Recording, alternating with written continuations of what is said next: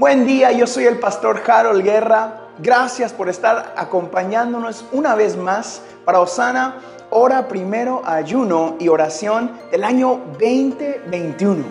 Hoy juntos estamos declarando la palabra en el Salmo 119, los versículos 129 al 136. La palabra de Dios dice así, tus leyes son maravillosas, con razón las obedezco.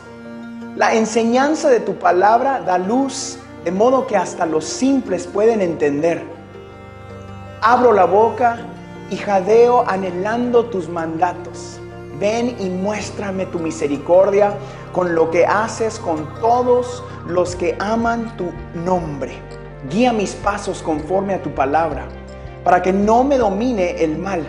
Rescátame de la opresión de la gente malvada. Entonces podré obedecer tus mandamientos.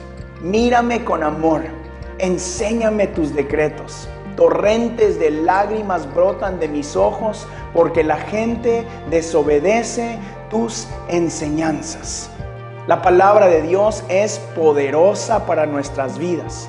Hoy queremos invitarte a que te unas en oración conmigo para que esta palabra avive nuestros corazones, nuestros hogares, nuestras congregaciones, las comunidades, y las naciones del mundo. Oremos juntos. Señor, exaltamos tu santo nombre. Tú eres nuestro Dios supremo, fiel, amigo y santificador, el Dios que nos ha santificado.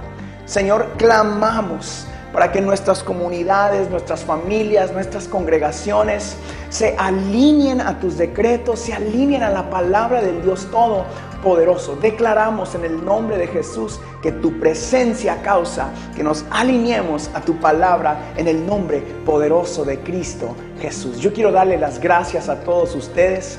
Ah, por acompañarnos en ayuno y en oración todos los días. Mañana acompáñanos también para seguir con Osana, hora primero, ayuno y oración del año 2021. Que tengan un buen día, bendecido. Recuerden que Dios está disponible.